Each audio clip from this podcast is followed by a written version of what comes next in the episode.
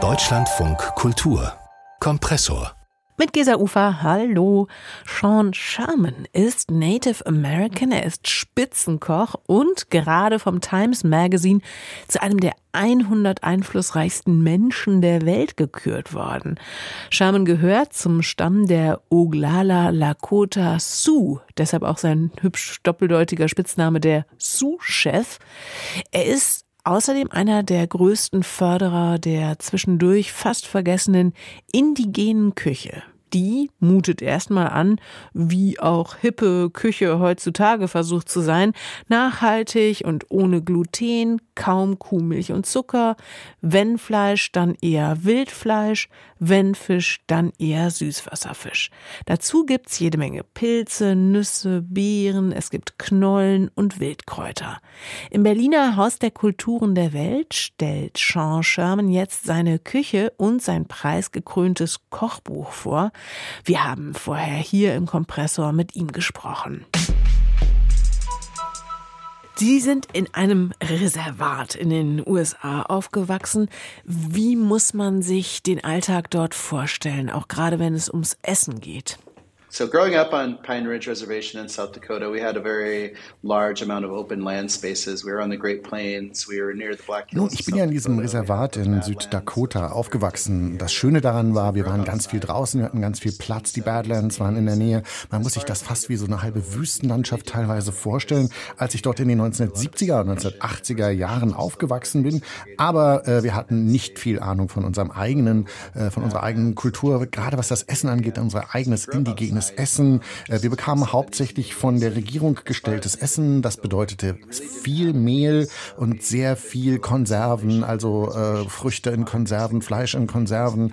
Also es war, hatte sehr viel mit amerikanischem Essen zu tun, sehr viel damit, wie man uns immer versucht hat, auch eben zu assimilieren. Und man kann einfach sagen, das war sehr ungesund, dieses Essen. Und viele sind auch krank geworden, äh, weil sie sich an dieses Essen nicht gewohnen könnten. Und da, wo es dieses Essen eben noch heute gibt, gibt es nach wie vor große Gesundheitsprobleme.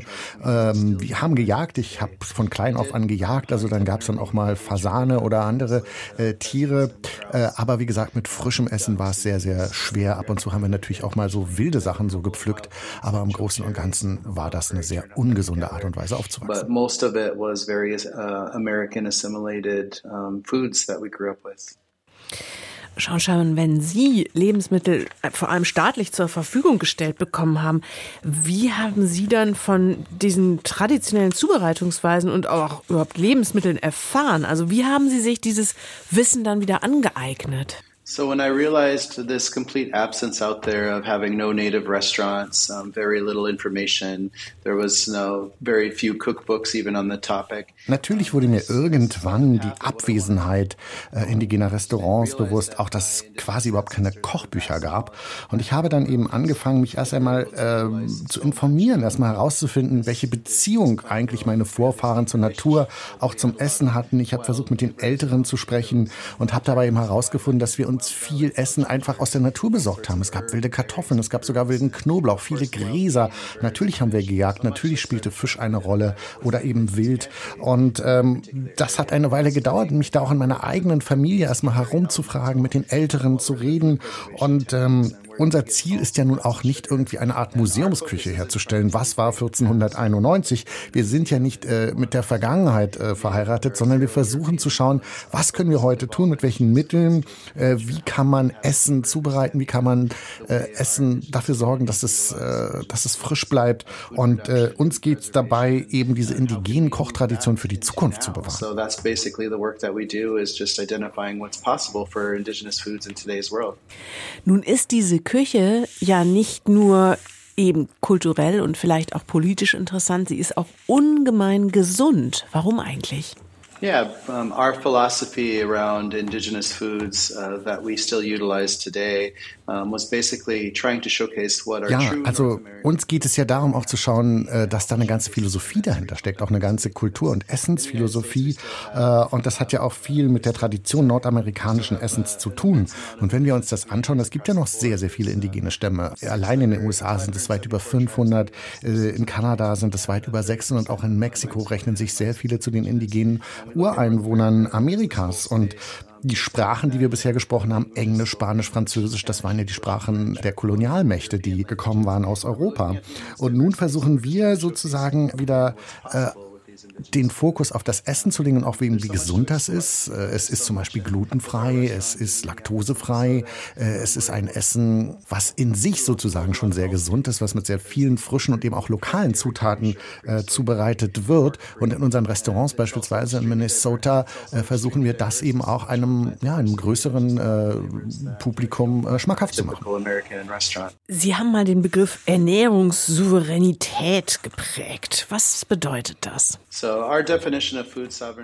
Was ich damit eben, was ich damit eben meine, ist eben gerade, äh, wie wir mit unserer Umwelt umgehen, wie wir mit unserer Kultur umgehen. Und ich rede da von einem gewissen Essensystem. Also die Welt um uns herum ist sehr, sehr wichtig. Die Pflanzen, die es gibt. Und das hat natürlich auch ganz viel mit einer Dekolonisierung zu tun. Weil die Werte, die mit der Kolonialisierung gekommen sind, waren ja, man hat uns nicht nur das Land genommen, sondern es sind diese riesigen Landflächen besetzt worden. Äh, der Antrieb war Kapitalismus, der Antrieb war einfach nur Geld zu scheffeln. Damit, äh, damit ging eine gewisse Zerstörung der Umwelt, eine Zerstörung der Natur einher. Und unsere indigenen Werte sind ganz andere. Die sind viel mehr, uns ist die Gemeinschaft sehr wichtig, das Leben in der Gemeinschaft, der Respekt vor den Tieren, Respekt vor den Pflanzen, Respekt der Natur. All das äh, ist etwas, was wir da entgegenstellen. Und da ist eben auch wichtig, dass wir ein Essen machen, was der Gemeinde oder der Gemeinschaft entspricht, die darin lebt. Also wir nennen das eben Community Food. Essen eben für die, äh, für die Gemeinschaft. Und das ist sozusagen ein ganz krasser Gegenentwurf eben zu dieser äh, ja, eher kolonialistischen Attitüde, äh, eben mit Essen umzugehen und respektlos die Natur und das Essen letztendlich zu betrachten. Jetzt habe ich doch noch mal eine Frage, denn Sie gelten ja als richtiger Spitzenkoch und die Spitzengastronomie, die steht ja der indigenen Küche doch in unserer Vorstellung vielleicht äh, irgendwie inhaltlich fast gegenüber. Also eine extravagante Cuisine hat ja mit einer bodenständigen Küche oft nicht viel gemein. Wie schafft man die Verbindung zwischen diesen beiden Welten? So our philosophy and the work that we do is we're utilizing our restaurant as basically a tool because uh, the restaurant's actually a part of our nonprofit, um, which is focused on creating food access and creating access to Indigenous education, which is a non-Eurocentric viewpoint of education. So we utilize the restaurant as a tool. Also was wir machen, vor allen Dingen eben mit unseren Restaurants, ist, wir sind ja erstens mal nicht profitorientiert. Das heißt, jegliches Geld, was wir verdienen, wird reinvestiert in lokale Produzenten. Wir arbeiten mit über 40 indigenen Produzenten Produzenten zusammen, denen wir das, von denen wir Essen kaufen. Und Bildung spielt auch eine ganz große Rolle. Also wir bieten nicht nur Kochkurse an, sondern überhaupt äh, Bildung. Äh, man kann bei uns aber zum Beispiel auch Sprachkurse machen. Und Essen ist für uns eben eine Sprache. Das ist ganz zentral ähm, und geht eben gegen diese kolonialistische und auch kapitalistische Tradition, wo man eigentlich mit Essen nur Geld machen will. Also dem setzen wir etwas entgegen. Und in unserer Arbeit, die eben durch unsere Restaurants stattfindet, wo wir den Leuten eben auch Mittel geben wollen, praktisch Werkzeuge, etwas anderes zu erlernen beim Essen. Und wir versuchen uns auch auszudehnen. Wir wollen in Amerika breiter aufgestellt sein, aber der große Traum ist es auch, die kolonialen Grenzen zu überwinden, sei es nach Kanada, sei es Mexiko, aber noch viel, viel weiter bis nach Neuseeland oder Australien. Also die Ausdehnung ist schon etwas, was wir uns vorgenommen haben für die Zukunft.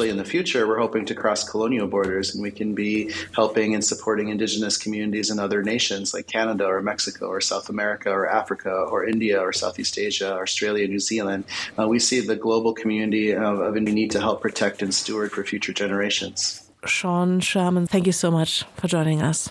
Thank you so much for having me. In der Reihe Tongue and Throat Memories kommt der Sous-Chef Sean Sherman jetzt am Wochenende ins Berliner Haus der Kulturen der Welt Programm und Karten können Sie über die Seite des HKW bekommen und das Kochbuch der Sous-Chef, in dem Sean Sherman eine der ältesten und gesündesten Küchen überhaupt vorstellt, ist gerade im Kanon Verlag erschienen und kostet 38 Euro. Und wenn Ihnen, liebe Hörerinnen und Hörer, gefallen hat, was Sie gehört haben, dann abonnieren Sie doch unbedingt den Kompressor Podcast und hinterlassen Sie eine Bewertung. Zu finden überall da, wo es Podcasts gibt und natürlich in der DLF Audiothek App.